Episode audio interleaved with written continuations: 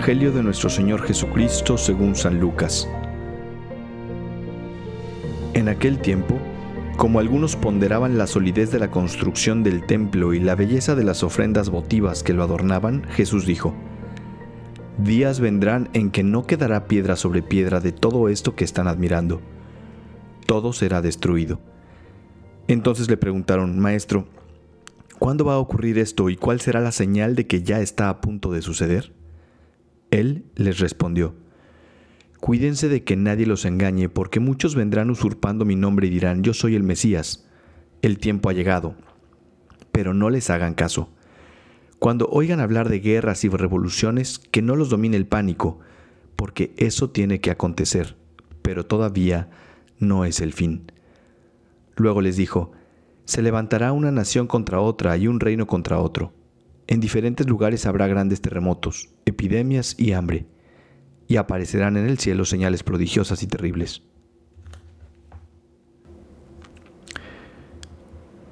Me da muchísimo gusto saludarles una vez más.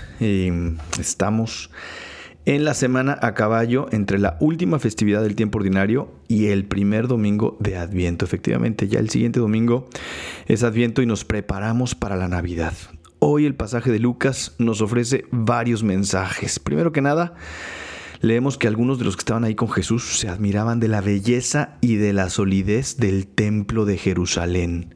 Y la verdad es que nada malo en esto. También nosotros cuando vamos a una catedral o a una edificación importante, eh, pues nos dejamos admirar por la belleza, em, por el artesonado, por la cúpula, por la el retablo, en fin, a, las personas que nos gusta la arquitectura, el arte, pues ese tipo de cosas nos sorprenden, nos admiran, nos gustan. Bueno, pues em, así algunos de los que iban con Jesús eh, empezaron a admirar y a sorprenderse de lo bonito que estaba el templo de Jerusalén. Y Jesucristo aprovecha para hacerles ver, profetizando, que no quedaría piedra sobre piedra en el templo. Y sabemos por la historia que efectivamente en el año 70 después de Cristo, o sea, 70 años después de que nació Jesús, los romanos, hartos de las revueltas de los judíos, arrasaron con ellos y también con el templo. Y de ahí se la, eh, perdón, y de ahí se da la diáspora, ¿no? Eh, desde ahí los israelitas se quedan sin nación y no es sino hasta después de la Segunda Guerra Mundial, en el siglo pasado, que la ONU les devuelve un pedazo de tierra. Que fue otra bronca, fue otro problema, porque pues ahí estaban instalados los palestinos. No sé si se acuerdan de, de Yasser Arafat, todo este problema que vivimos los que nacimos en los ochentas. Pero en fin, em, ahí ahora conviven judíos palestinos. Palestinos hay unos reductos muy, muy pequeños. Pero el, punto es que, bueno, los judíos volvieron ahí a su, a, su tierra y solo les quedó em, solo les quedó un muro del templo y ese muro es el famoso muro de los lamentos al que muchos judíos peregrinan precisamente para pedir perdón por sus, eh, por sus pecados, por sus fallos. Y es lo único que quedó. Em, de manera que Jesús lo primero que nos hace ver es que todo va a pasar. Eh, se los hace ver a los de su tiempo y también a nosotros. Incluso lo más sólido, las construcciones más sólidas de este mundo van a pasar. Todo va a pasar.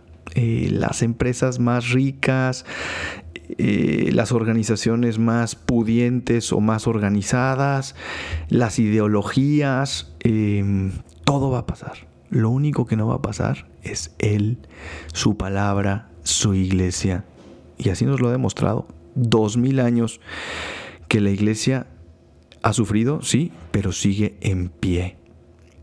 En segundo lugar, Jesús nos previene, previene a sus discípulos y nos previene a nosotros eh, de que nadie nos engañe, dice el Evangelio. Que nadie los engañe, porque muchos vendrán usurpando mi nombre y dirán, yo soy el Mesías, el tiempo ha llegado, pero no les hagan caso cuánto de esto en nuestro tiempo, ¿no? A nosotros los sacerdotes nos llega mucho de esto, mucho. Este, no sé, siempre que hay una conversación con todo tipo de gente, siempre hay alguien que dice, oye padre, ¿y qué piensas de eh, el curso de milagros? ¿Y qué piensas de las constelaciones? Oye padre, ¿y qué onda con el mindfulness? Oye, padre, fíjate que la otra vez mi cuñada nos invitó porque íbamos a hacer una sesión de ángeles. Y así, ¿no? Siempre, siempre hay una moda, siempre hay algo em, que quiere de alguna manera ocupar el lugar de Dios, que quiere darnos una, una respuesta inmediata a nuestros problemas, que quiere darnos soluciones, que quiere ser el Mesías al final de cuentas, ¿no?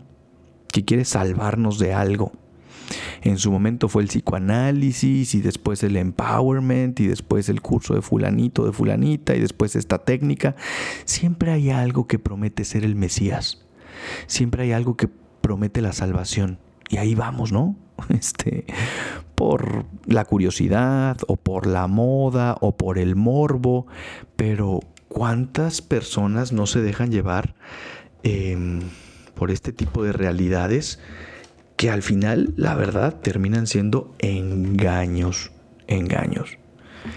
Yo me acuerdo eh, hace como unos 10 años que estaba en la ciudad de Monterrey, que había un curso de estos de que te convencían de que tú solo puedes, tú, tus fuerzas, la mente súper poderosa y si tú quieres te puedes hacer rico de la noche a la mañana y los únicos que se hicieron ricos fueron los que organizaban este curso, ¿no? Porque eh, iban involucrando a la gente y era como que ibas pasando eh, pues etapas y pues la siguiente etapa que pasabas tenías que pagar más y a la siguiente pues ya te daban eh, un título más importante pero pagabas más hasta que pues este señor del curso desapareció con mucho dinero en el bolsillo y engañó a todos. Y bueno, pues a lo mejor ese es un caso em, raro, ¿no? A lo mejor no, no, este, no, es lo, no es lo común. Pero ¿cuántas de esas cosas sí hay a nuestro alrededor? ¿Cuántas veces escuchamos, no? De, todo ese tipo de realidades. ¿Y qué pasa con esto? Y ahora esta moda y la, numerología y la no sé qué y, los espíritus y los ángeles y... Y Jesús nos dice, oigan, que no les engañen, que no les, no les engañen. Todos prometiendo ser la solución a nuestros problemas, todos prometiendo felicidad. Y de alguna manera, pues solo nos hacen ver que el hombre tiene sed de respuestas y sed de Dios. Pero a veces nos dejamos engañar. Sin embargo, Jesús nos dice, no los sigan, porque porque yo soy el camino, la verdad y la vida. Eso es lo que dice Jesucristo. Ya no le busquen más. Cuando yo fui estudiante de teología, de las pocas cosas que se me quedaron, eh, fue el, eh, el concepto del verbum abreviatum. Jesús es el verbum abreviatum, dicen los teólogos, ¿no? Es decir, es el verbo abreviado de Dios. Es decir, es todo lo que Dios tiene que decir está en Jesús, está abreviado en Jesús, está resumido en Jesús. Creo que ya habíamos hablado de esto en alguna ocasión, pero toda la revelación ya está en Jesús. Sí es verdad que nosotros podemos ir descubriendo cosas nuevas de Jesús y cosas nuevas de su palabra, como lo hacemos todas las mañanas en este podcast. Pero ya todo se nos dijo en la palabra de Jesús. Ya todo se nos dijo en la persona de Jesucristo. Ya no necesitamos más revelaciones de Dios. Ya no necesitamos más acontecimientos divinos para darnos cuenta de algo más, porque Jesús ya nos lo dio. ¡Qué maravilla! Ahí está. Por eso el esfuerzo de este podcast y de tantas otras realidades y tantos otros contenidos y tantos otros materiales que la iglesia nos da para conocer a Cristo. Y conociéndole a Él, podamos encauzar nuestra vida, imitarle y vivir plenos y felices. De eso se trata. Bueno, pues nos quedamos con esas dos cosas, ¿no? Lo primero, eh, todo va a pasar, menos Jesús, su palabra, su doctrina, su iglesia.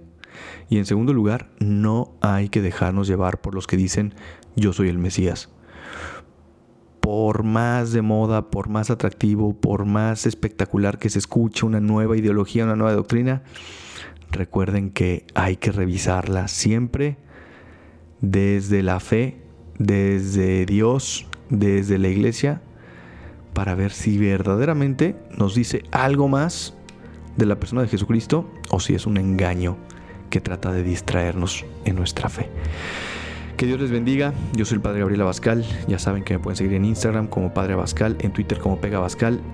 Si les gusta este podcast, compártanlo con eh, sus seres queridos, con sus familiares o compártanlo también en las redes sociales. Nos vemos hasta la próxima.